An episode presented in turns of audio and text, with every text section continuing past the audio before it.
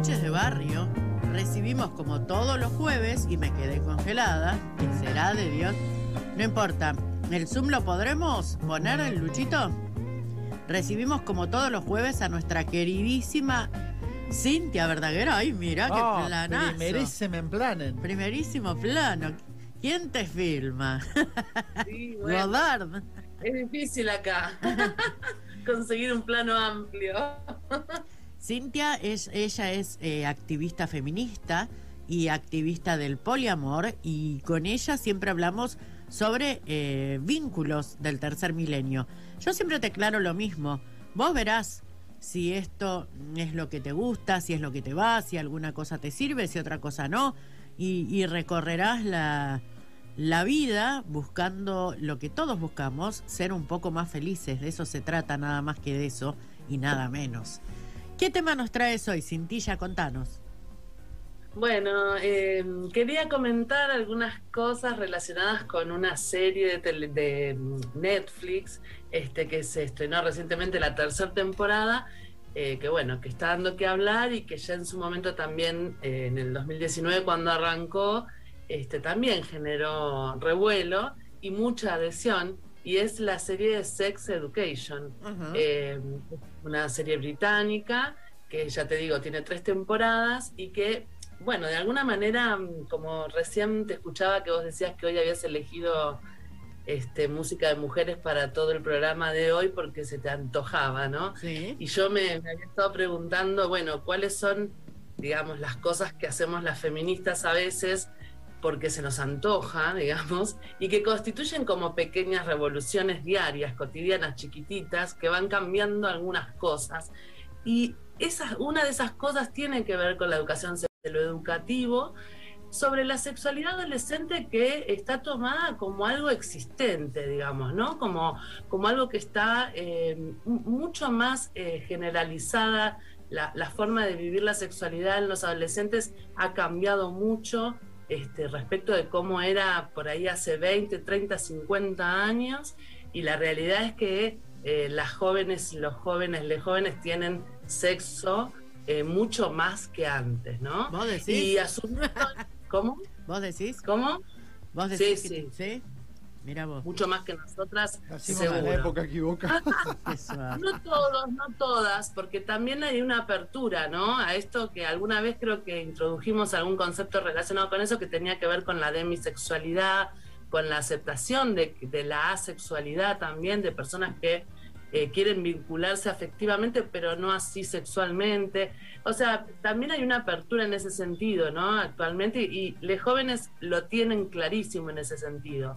Esta serie, que es británica, lo que desarrolla, yo no la voy a spoilear, es decir, no voy a contar la historia, pero sí eh, eh, lo que se ve a través de las tres temporadas es un desarrollo de, eh, tres años de, en, en la vida de una escuela secundaria, Ajá. en donde en un inicio dos, eh, sus protagonistas, son una chica y un chico, eh, llevan adelante una especie de consultorio sexual, un poco motivados porque él, Otis, es el hijo de una terapeuta, eh, una psicóloga especialista en, en- educación sexual, que de algún modo él va eh, como mm, asimilando cosas de su madre y bueno, las vuelca en esta especie de consultorio que arma con su compañera, ¿no? Sí. Y toda la escuela, muchos ni- eh, niñas, no, digamos adolescentes ya, eh, se dirigen a ellos para poder sacarse dudas básicas acerca de, de- de la sexualidad, de cómo vivir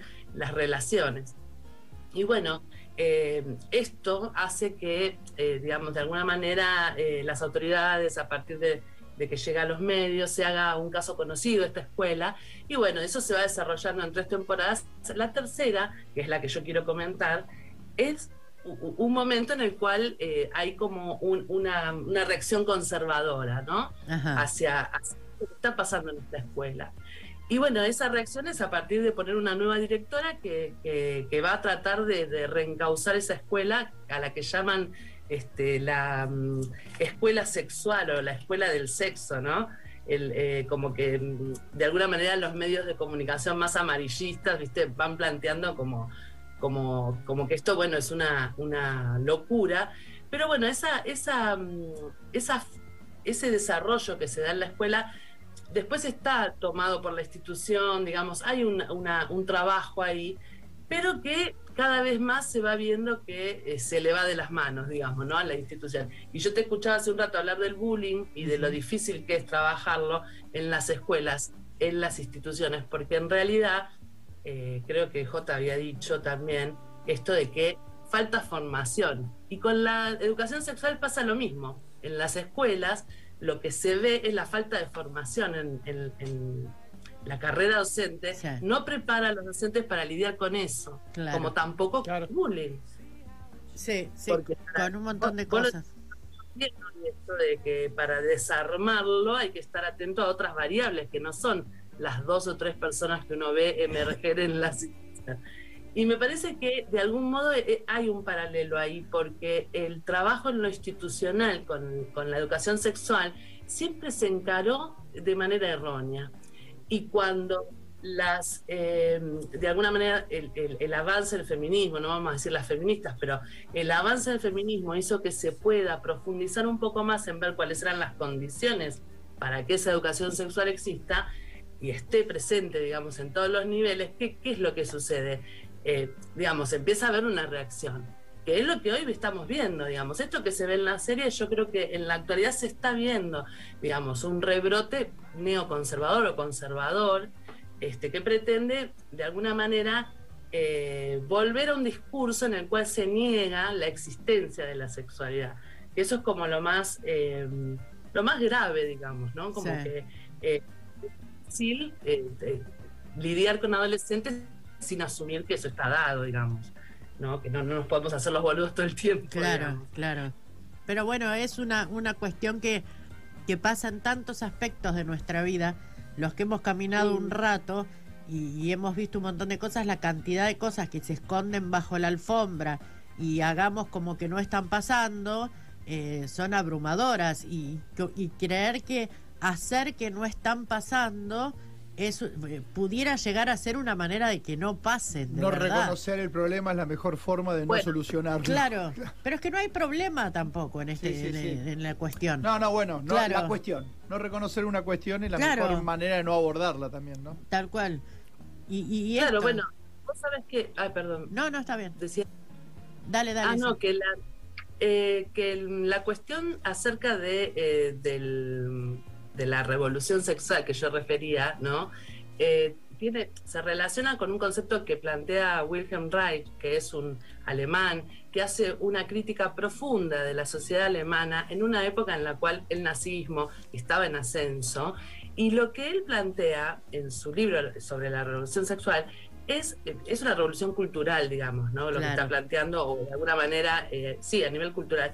Mm, y, lo que él está planteando es que en las bases del fascismo, del nazismo, está eh, la represión sexual, pero que en los jóvenes hay una política de libertad sexual eh, que permite, digamos, que de alguna manera da algunos, algunas concesiones mientras se eh, profundiza también la visión conservadora sobre, acerca de la familia, digamos, ¿no?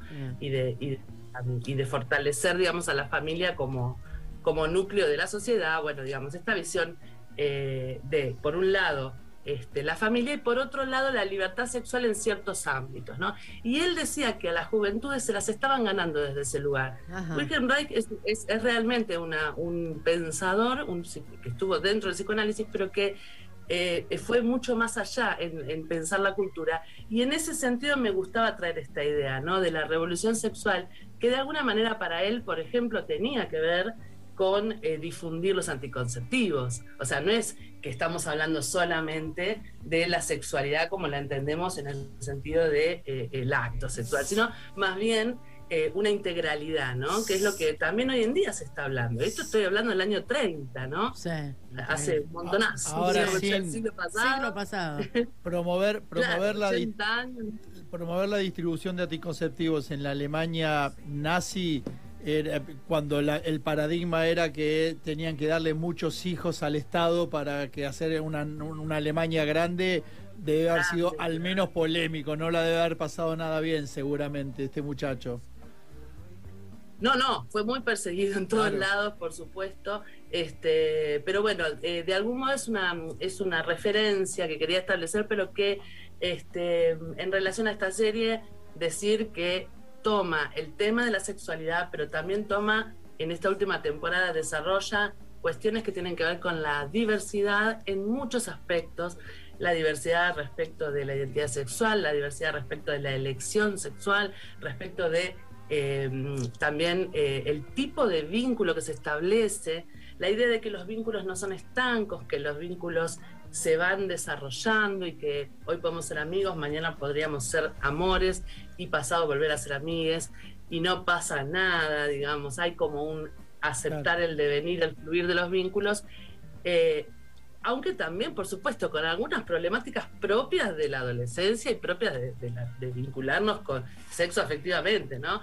Este, hay sufrimiento, hay este, amoríos, hay eh, mucho sexo en la pantalla, digamos, pero eh, quería establecer como un blanco sobre negro, eh, porque hay otra serie que fue la que a mí me motivó inicialmente a hablar de este tema, porque de alguna manera me habían este, referido muchas personas a esta serie Elite, que no sé si escucharon hablar de esa serie. No, vi cinco minutos, no, no me, vi cinco minutos con mi hija y dije, no, no es, no es para mí, gracias. Bien. ¿Y tu hija la vio? Sí. Ah, ¿y la siguió viendo? Sí, pero como, como, te puede leer la, la guía, los peres de la guía telefónica. No, no. Sí, los, sí, como Como hacen los chicos, los surfean, ¿viste? Claro, para mí me resultó muy cáscara, todo muy, muy, muy lugares comunes con, con poco sustento. Bueno, e, e, esa es la sensación, exacto. Cuando vos pones esta serie Sex Education eh, y la comparas con Elite, en las dos hay alto contenido sexual, en las dos se hablan temáticas parecidas, pero la profundidad con la que están encarados los temas sin ser nerd, digamos, ¿no? O sea, si bien eh, se problematizan cosas, también es cierto que aparecen cosas. No es que te, no es que te dicen, tenés que eh, aceptar eh, la identidad queer o, tenés que aceptar la bisexualidad. No, está muy naturalizado. En algún sentido podríamos decir que plantea como un ideal, digamos, de, un mundo ideal, o por lo menos relacionado con cierta apertura a la diversidad.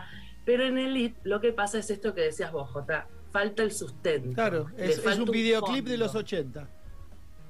Claro, acá en esta otra, eh, en, Sex Education lo que está de fondo es un discurso relacionado con la psicología, con la educación sexual en general y sexoafectiva. Hay un discurso que está de fondo y se nota todo el tiempo. O sea, la serie se llama eh, Sex Education desarrolla el tema de la educación sexual y a la vez los que están ahí están aprendiendo sobre eso y nos enseña a la vez sobre eso. O sea, es bastante más completa, ¿no? Sí, en ese sentido. Cinti, eh, toda obra tiene la, que sea, ¿no? literatura, cine, música, tiene un mensaje y un, y un enfoque. O sea, el mensaje está claro. Ahora, el enfoque es comedia, drama, de, ¿cómo se aproxima al tema? ¿Desde un lado light o dramático? No, no, es un poco de todo. Es más bien eh, graciosa en, algunos aspectos. No sé si es, eh, es una serie que a mí me enganchó mucho y ya te digo... Es eh, inglesa, ya, ya corre a favor eso. Sí. también es cierto, digamos que tiene humor, por supuesto, tiene algo de drama, pero lo que no estoy tan segura es si se engancharían los adolescentes. Claro, claro. Hay que ver quiénes la ven y quiénes no. Eh, digamos que está eh, pegando fuerte en la gente de más de 20, no necesariamente en, quienes serían los protagonistas, digamos, ¿no? De la serie. Pero eh, lo, que también está bueno es que como referencia, tenerlo en cuenta, porque me parece que abre mucho diálogo también. en una casa se puede hablar de algunas cosas que pasan ahí y de algún modo también en la Argentina creo que hay una semillita un poquito más grande que en otros lugares. Eh, miren que estamos hablando de Gran Bretaña, o sea, estamos hablando de Europa, pero sin embargo ustedes saben que ha habido rebrotes conservadores, neofascistas En, en, Europa y eso se está, se está viendo mucho en confrontación o en, enfrentamientos, digamos, entre eh, sectores culturales, podríamos decir, porque eh, no son más que eso, aunque a veces se expresan electoralmente, por supuesto, ¿no? Claro. Cintia Verdaguer con su columna Tantos Besos, que vos podés buscar en las redes sociales como arroba tantos besos, podés eh, escucharla también, eh, su columna en Spotify. Busca tantos besos y vas a encontrar por todos lados y podés hacerle consultas, podés charlar con ella, podés acercarte a estas temáticas que ya te digo, vos verás después qué Sayo te queda bien y cuál no. Cintia, muchísimas gracias por tu aporte y nos vemos, si Dios quiere, el próximo eh, para, para, para jueves. ¿Eh? el, próximo, jueves. estoy ahí. Genial. Gracias, Cintia. Mandamos un beso grande. Abrazo y gracias. gracias, un placer siempre. Hermoso.